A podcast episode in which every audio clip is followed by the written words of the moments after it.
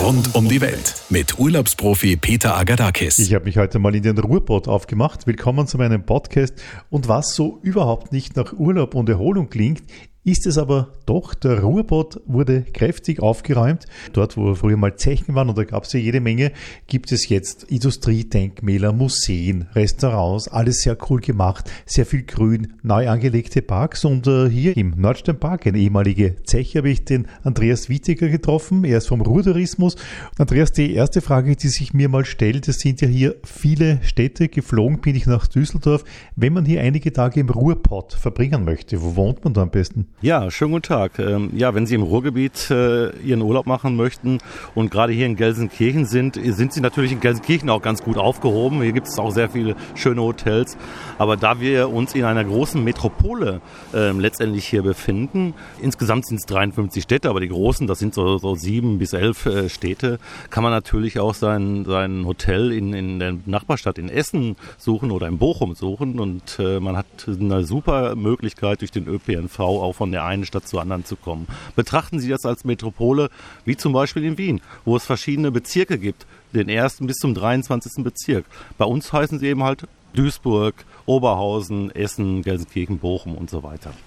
Ich glaube, dass man eventuell den Fehler machen könnte, zu sagen, okay, ich fliege nach Düsseldorf, wow, super, dann buche ich mir doch mein Hotel gleich in Düsseldorf, kann dort toll shoppen gehen und so weiter und tolles Bier trinken am Abend und mache so gelegentlich ein paar Abstecher in den Ruhrbott hinein. Komplett falsch. Also wenn man einen Ruhrbott-Urlaub macht oder ein paar Tage Sightseeing durchs Ruhrgebiet macht, dann sollte man auch hier wohnen, meiner Meinung nach. Hm? Ja, das würde ich jetzt auch so sehen, denn die Zeit, die Sie ähm, verbringen würden, von Düsseldorf aus dann ins Ruhrgebiet zu fahren, die können Sie dann doch schon viel besser bei uns äh, hier in der Region, in der Metropole äh, nutzen.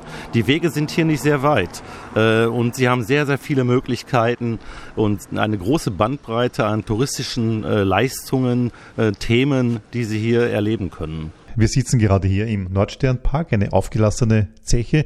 Andreas Wittiger, wir erwarten uns, wenn man hier in den Ruhrboot kommt, dass es überall dampft und raucht und schlechte Luft hat, aber es ist hier eine gute Luft. Also ich vermisse da irgendwo ein bisschen die Industrie. Naja, das tut es äh, tatsächlich schon länger nicht mehr. Unsere letzte Zeche, die, die noch produziert äh, hatte, ähm, die ist im, äh, zum Ende letzten Jahres geschlossen worden.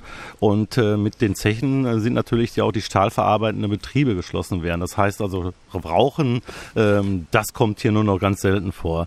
Äh, was hier sehr viel vorkommt und was man hier kaum vermuten würde, ist das Grüne in der Region. Viele grüne Landschaften, die wir hier haben, äh, und das ist eben halt entstanden dadurch, dass eben, dass es eben nicht mehr raucht. Ähm, aber das Schöne an der ganzen äh, Entwicklung ist, dass wir viele dieser alten Industriebrachen ähm, jetzt einen neuen Verwendungszweck zugeführt haben. Früher haben wir Stahl und äh, Kohle hier produziert, heute Kunst und Kultur und Events, die wir hier so produzieren an diesen Standort.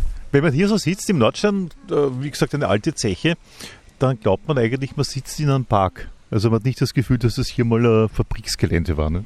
Ja, gerade wo wir hier sitzen im Nordsternpark, das war auch tatsächlich Ende der 90er Jahre Standort der Bundesgartenschau.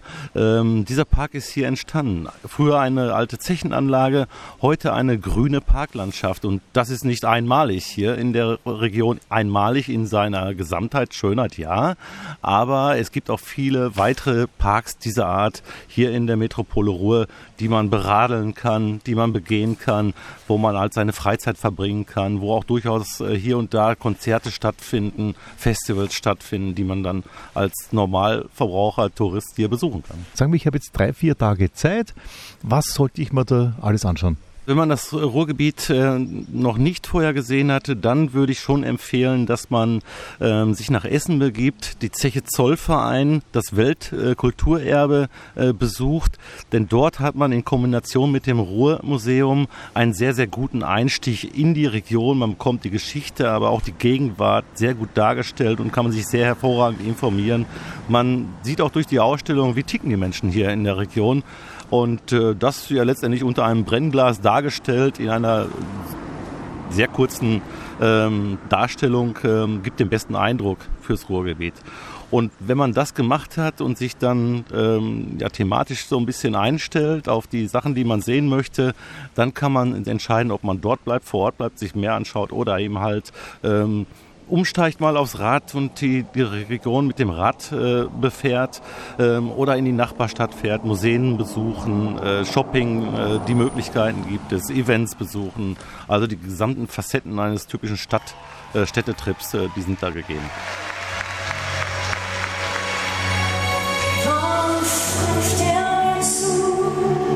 Der Hammer in Bochum, das ist das, wenn man ins äh, Musical geht und zwar das rasanteste Musical im Universum, wie es so schön heißt, sich ansieht, dann lernt man eine Menge Darstellerinnen und Darsteller kennen. Eine davon ist die Veronika Hammer Hammer. Hallo Veronika. Hallo. Du spielst hier eine tragende Rolle. Ich spiele Carrie, den Gepäckwagen. Die trägt tatsächlich viel Gepäck mit sich rum. Jetzt möchte ich mal die Veronika Hammer kurz vorstellen.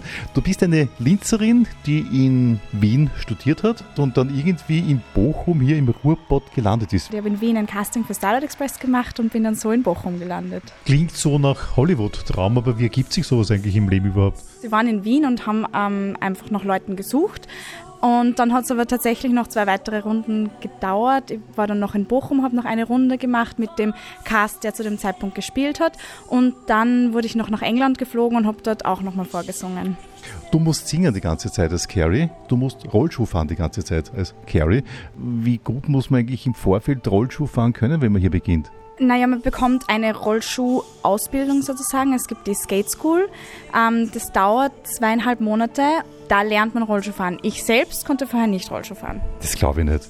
Doch, wirklich, ist wirklich so. Also ich, ich habe Inlineskaten gekonnt und ähm, Eislaufen, aber Rollschuhfahren an sich mit wirklich vier Rollen an jedem Fuß noch nicht. Spitzengeschwindigkeiten, 60 km/h teilweise. Nebenbei wird gesungen. Ich dachte, das muss man von der Wiege aus beherrschen dann. Das nicht, aber es, eben in der Skate School wird uns das sehr gut beigebracht. Wir haben einen Skate-Trainer, der heißt Michael Fraley.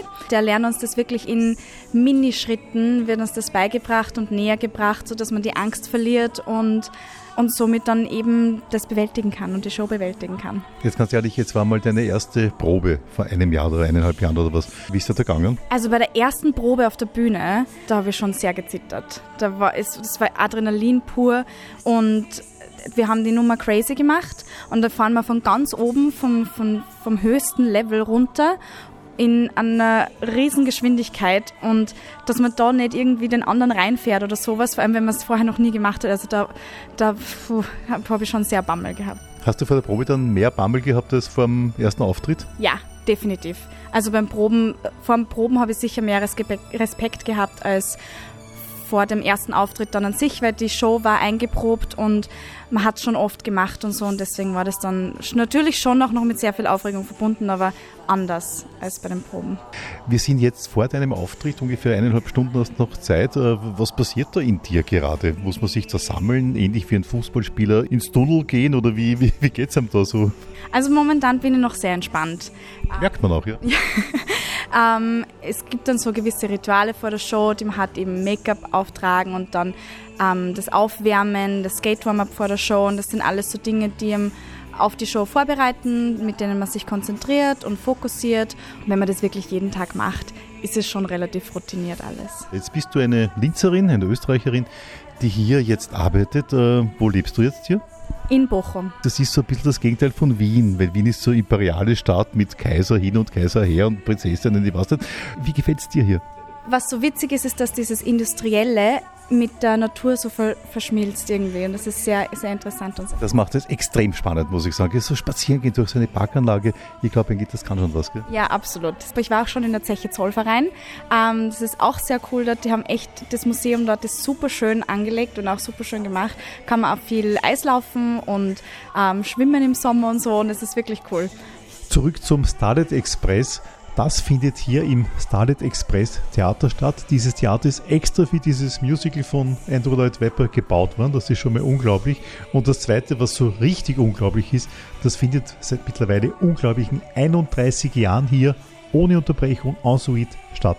Was ist eigentlich der Schlüssel für diesen Erfolg? Ein Spektakel.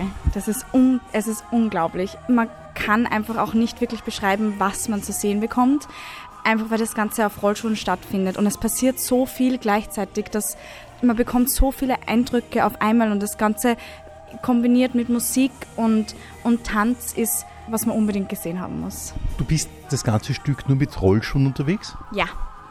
Du singst das ganze Stück. Ja. Ja, und auf dieser riesen Bühne sieht man dann die Veronika The Hammerhammer dann mit ihren Rollschuhen herumkreisen, so wie alle Darsteller das hier machen. Riesen, riesengroß diese Bühne, oder? Das ist definitiv die größte Bühne, auf der ich je gespielt habe. Von A nach B zu fahren und das alles zu bespielen, ist unglaublich. Das ist, und auch dieses 360 Grad bespielen ist einfach, ist der Wahnsinn.